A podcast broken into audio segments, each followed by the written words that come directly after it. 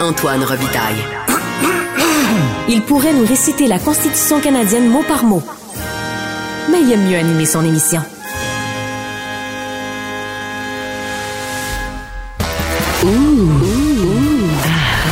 On s'érotise une question constitutionnelle à la fois. La traduction constitutionnelle. La question constitutionnelle. Mais bonjour Patrick Taillon. Bonjour Antoine. Notre chroniqueur constitutionnel et accessoirement professeur de droit à l'Université Laval. Je le rejoins à Montréal aujourd'hui. En début de saison, Patrick, euh, on avait parlé de l'identité de genre et tu m'avais surpris parce que tu avais fait une sorte de, de, de, revue de presse du Canada anglais où ça chauffait pas mal. Et là, tu avais dit, ben c'est un débat qui s'en vient chez nous, mais jamais on n'aurait pensé que ça s'échaufferait autant que ça.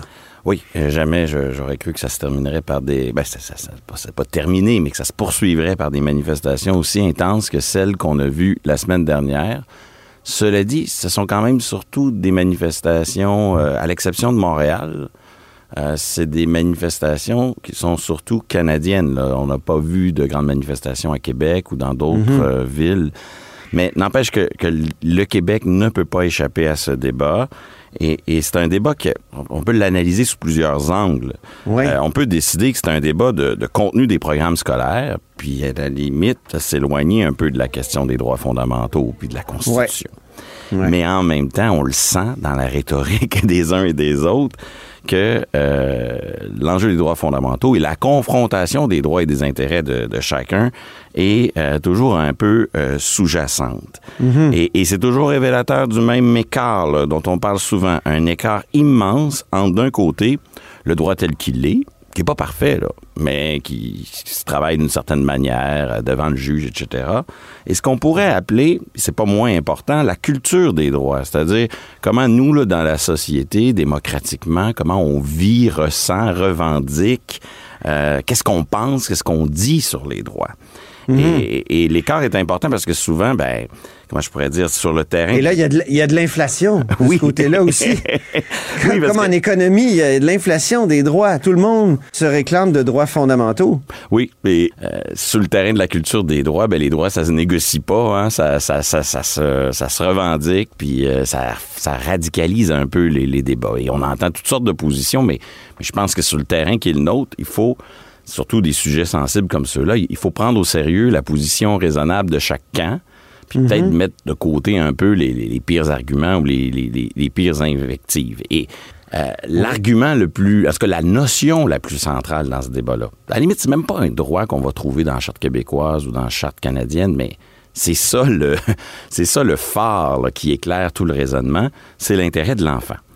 Et Ouais. euh, parfois, on parle euh, des, des droits des parents, certes. Je dis pas que ça n'existe pas. Les, les parents ont des préoccupations qui sont légitimes et qui ont leur place dans le débat. Mais à terme, le- la notion centrale, c'est l'intérêt de l'enfant. Puis ça explique pourquoi, des- des- des- du, du côté des deux manifestations, là, tous les camps veulent le bien des enfants. Euh, à quelque part, si les parents ont des préoccupations, ils ont intérêt à les formuler dans le langage des intérêts de l'enfant. Et, et on le voit, par exemple, sur le débat sur l'information ou le consentement des parents à un changement de pronom. Ça, c'est le débat surtout Saskatchewan, Nouveau-Brunswick. C'est celui dont tu nous parlais dans ta première chronique. Exactement. Ben, il est possible de réconcilier les positions puis de rester centré sur l'intérêt de l'enfant en disant, ben, je sais pas moi, l'information des parents est obligatoire ou même le consentement des parents est obligatoire. Et j'ajoute, sauf dans les cas où ça menacerait la sécurité de l'élève.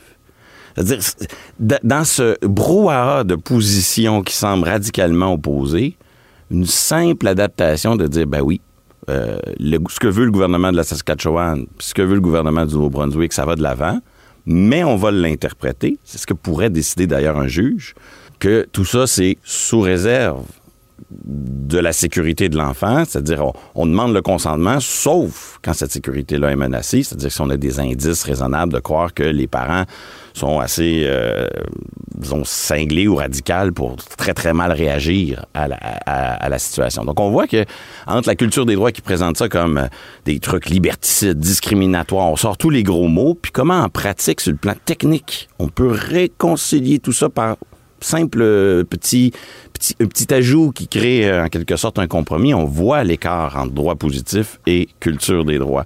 Même chose, par exemple, un, un autre exemple. Un- une des questions sensibles dans les programmes scolaires, notamment au Québec. Est-ce qu'on, évidemment, on enseigne la réalité euh, qui, qui, qui existe, qu'il y a des enfants qui euh, naissent dans, dans un corps euh, qui ne correspond pas à leur identité de genre? Et la controverse porte souvent sur est-ce qu'on devrait parler du sexe assigné à la naissance ou du sexe constaté à la naissance? Ouais. C'est un objet de désaccord. Bon, ben, l'intérêt de l'enfant, tout comme les droits fondamentaux, nous, ne commande rien ici. Là. Il y a de la place pour un débat politique, puis ou un comité de sages, peu importe, qui Et désigne... il va y en avoir un comité de sages. Certainement. C'est ce qu'a annoncé euh, le gouvernement. ouais. Et, et ce comité de sages pourrait décider que on parle de sexe constaté, non pas de sexe désigné, sans, que, à mon avis, que ça, ça débouche sur un drame. Et d'ailleurs, ce comité de sages, c'est c'est tout un piège qui, qui- Ben dans oui. lequel le, le gouvernement s'est lui-même euh, plongé. Vont- Vont-ils pouvoir rester sages ou ils vont s'engueuler? C'est- Ben, de deux choses l'une, hein. Euh, il va avoir la formation du comité. Tous ces gens-là vont être compétents, vont être des experts, mais le problème, c'est que des gens qui sont des experts et des gens compétents et qui sont sages, il en manque pas. Il y en a des tonnes. Et donc, euh, parmi tous ces gens, ben, évidemment, tout le monde va, va, va porter le regard sur les petits biais, les petites sensibilités de chacun. Si, si le gouvernement veut trop pacter son monde sur le comité, ben, on va lui reprocher. S'il est trop passif, ben, il va se retrouver à- avec un, un- un comité euh, peut-être euh, euh, davantage, euh, qui, qui sera davantage euh, celui proposé par les fonctionnaires. Je ne sais quoi. C'est- un terrain extrêmement délicat. Ou qui va être en porte-à-faux avec sa position. S'il Oui, oui, faisait un comité de sages sur le racisme systémique, ce serait... C'est ça. C'est pas compliqué. Ça a de l'air neutre d'avoir un comité d'experts, mais, mais à la base, euh, au- au-delà de la compétence qui sera réunie là, il y aura des enjeux, euh, évidemment, de, de sensibilité idéologique à ces questions. C'est inévitable. Et on regardait l'autre jour la, la manifestation. Il y avait là euh, manifestement quelqu'un de la communauté LGBT qui criait après une militante religieuse qui, qui euh, elle, semblait vraiment euh, outrée par tout ce qui était identité de genre et euh, ce, type d'idéologie. Puis lui, il criait « J'ai quitté mon pays à cause de vous ». Alors les deux exerçaient leur droit à la liberté d'expression, mais là, il y avait comme une confrontation entre liberté d'être ce que l'on veut et liberté euh, religieuse. Moi, j'ai quitté mon pays de vous êtes des extrémistes Vous acceptez Et tout est là dans cet extrait, Antoine. hein. Au fond, la liberté d'expression, elle nous donne le droit d'ajouter de l'huile sur le feu. On veut pas la remettre en question, mais ça simplifie pas les choses. Et, là, ces propos-là, ils sont très emblématiques de deux positions qui se confrontent, mais c'est pas les pires qu'on a entendus dans cette manif-là. Et il faut toujours se rappeler que même si on, y a des propos stupides, euh, malveillants qui ont été dits dans ces manifestations-là, la seule limite à la liberté d'expression, la seule limite à dire des conneries dans ces manifestations-là, c'est le propos haineux. Oui. Et contrairement à ce que laisse entendre euh, Justin Trudeau ou Valérie Plante, ça en prend beaucoup avant qu'un tribunal considère qu'on est face à un propos, un incitatif à la haine. Absolument. Et donc, la liberté d'expression dans ces manifestations, elle existe, mais elle nous facilite pas la tâche après. Ensuite, on a aussi le, le droit à l'égalité et à la non-discrimination qui fait que par moment, certains radicalisent leur position en voyant n'importe quelle règle gouvernementale comme une atteinte au droit de, qui existe, là, au droit de vivre en conformité avec son identité de genre. Et c'est vrai que ce, ce droit existe et, et ça force l'État à se justifier. Mais quand on regarde un peu le réel, là, en ce moment au Québec, il y en a des limites. Là. 18 ans, impossible avant 18 ans d'avoir euh, une chirurgie génitale. Pas Ah de mastectomie avant 16 ans. Là, en Saskatchewan, ils vont pas sur ces terrains-là. Ils parlent juste du changement de pronom, puis ils demandent euh, le consentement des parents, puis là, ça s'en va devant les tribunaux. Le débat est tellement, tellement fort au Canada anglais que le gouvernement, attention Antoine, ça va peut-être... euh, comme on dit. Exactement. Oui. Le gouvernement du Nouveau-Brunswick et de la Saskatchewan a été obligé de répondre à la question si les tribunaux vous donnent tort, allez-vous utiliser la dérogation? Autrement dit, allez-vous faire comme pour la loi 21 ou la loi 96, Aha. sortir l'équipement lourd qui permet aux législateurs de dire j'ai le dernier mot sur les tribunaux Et à ma grande surprise, les deux gouvernements ont dit on est prêt à aller jusque-là. Et, et là, ça Ah prend des dimensions. Oublie pas qu'au Nouveau-Brunswick, le gouvernement est minoritaire. Il y a eu des dissensions exprimées au sein de la majorité sur ces questions-là. S'il faut qu'il aille devant l'Assemblée législative du Nouveau-Brunswick sur une question de dérogation, qui sait s'il va avoir la majorité requise? Bref, on voit, tout le monde se radicalise un petit peu sa position et est prêt à aller jusqu'au bout, avec une grande différence, à mon avis, avec la loi 21 puis la loi 96. Ah oui, laquelle? Ben, écoute, dans le dossier de la loi 21 et la loi 96, le Québec, un, utilise sa dérogation sur des sujets où ça fait longtemps, là, que la Cour suprême nous a mis des bâtons dans les roues. On a une bonne idée de, de où elle loge, la Cour suprême. Et là, donc, c'est un peu justifié de, de, de, répondre, de, se défendre, préventivement, certes, mais en tenant compte de toute la jurisprudence antérieure.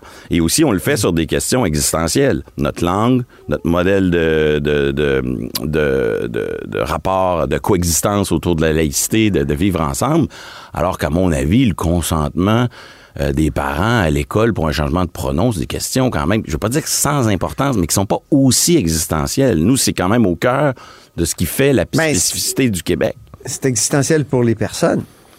Oui, c'est ça, par rapport aux individus, mais pas par rapport à l'ensemble euh, de, de, d'une Mais nation. la disposition de dérogation est là aussi pour ça. Oui, certes, mais je veux Sauf juste... que là, tu sembles dire, dis-moi si je te comprends bien, c'est que ça serait une utilisation de la disposition de dérogation vraiment préventive parce qu'on ne sait pas trop ce que la Cour dit, alors que Oui. dans le cas de la loi 96 ou la loi 21, donc laïcité et langue, on sait pas mal ce que la Cour dirait. Absolument. Pour, pour le dire là, comme je le pense, là, à mon avis, la loi en- au Nouveau-Brunswick puis en Saskatchewan a de très, très fortes chances de passer le test des tribunaux, surtout si les tribunaux disent ben, je l'interprète conformément à l'idée que on demande le consentement, sauf si la vie euh, de l'enfant, sa sécurité est menacée.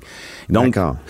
Là, on est vraiment dans du préventif spéculatif. Un mot, je sais pas si on a le temps, sur la liberté de religion, qui est quand même présente dans ces manifestations-là. Ben oui. On a des fondamentalistes, chrétiens, musulmans et euh, d'autres religions, qui, au nom de leurs convictions religieuses sincères, ne veulent pas de euh, mention de la question trans dans les programmes scolaires. Mais c'est un des rares domaines où la Cour suprême, quand elle a eu à juger, à choisir entre droits des minorités sexuelles et liberté de religion. On sait comment elle interprète largement la liberté de religion, mais quand les droits des minorités sexuelles sont en cause, elle a généralement penché en faveur de la liberté sexuelle. J'avais Ah bon? quelques exemples. 2002, une affaire Oui. Chamberlain dans l'ouest du pays. C'est un programme scolaire où dans le, le- le manuel, il est question d'homosexualité. Les parents disent on n'en veut pas. Nous, au nom de notre conviction religieuse, la Cour suprême a dit vous n'avez pas le choix.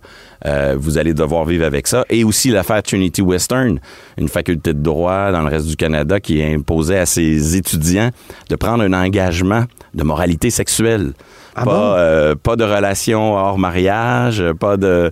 En euh, 1952? non, non, non, non, non, non. Dans En les années 2018? deux- exactement, Antoine. Dans les C'est années incroyable. 2000, au Canada, on avait une faculté de droit. c'est ça? Alors le bar, écoute, pour faire simple, le barreau a barré cette faculté de droit et ça s'est rendu en Cour suprême.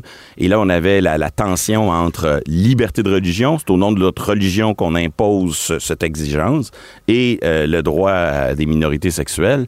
Et, et la Cour a penché. C'était serré quand même, euh, 5 contre 3, si je me souviens bien. 5 contre 4, je pense.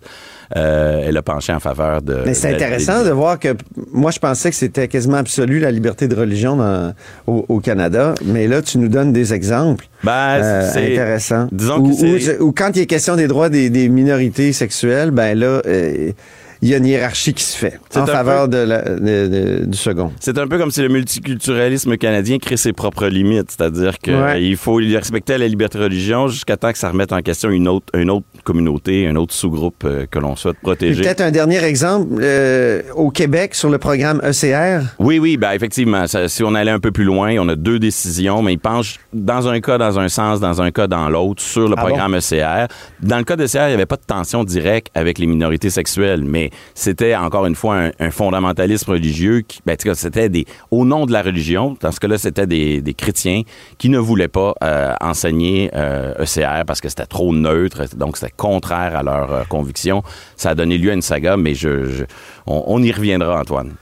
Très bien. Merci beaucoup Patrick Taillon. À bientôt. notre chroniqueur constitutionnel et accessoirement professeur de droit à l'Université Laval. Et c'est ainsi que se termine La Haut sur la Colline en ce lundi. Merci beaucoup d'avoir été des nôtres. N'hésitez surtout pas à diffuser vos segments préférés sur vos réseaux. Et je vous dis à demain.